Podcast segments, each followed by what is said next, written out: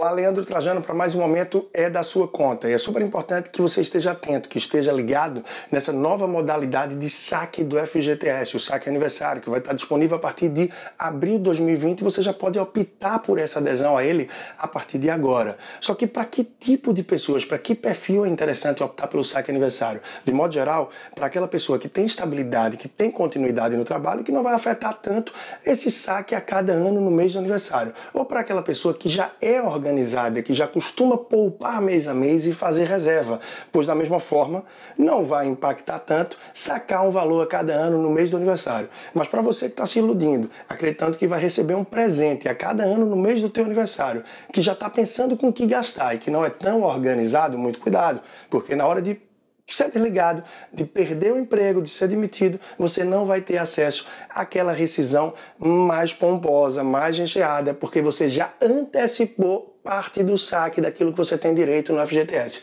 Então é super importante estar atento ao teu perfil e ao que de acordo com o seu perfil é melhor. Pessoas mais organizadas, ok, é um caminho sacar parte do FGTS no aniversário e já investir, utilizar esse dinheiro. Para quem não é tão organizado, é melhor ir fazendo essa reserva para no momento de maior necessidade estar atento. Sou Leandro Trajano.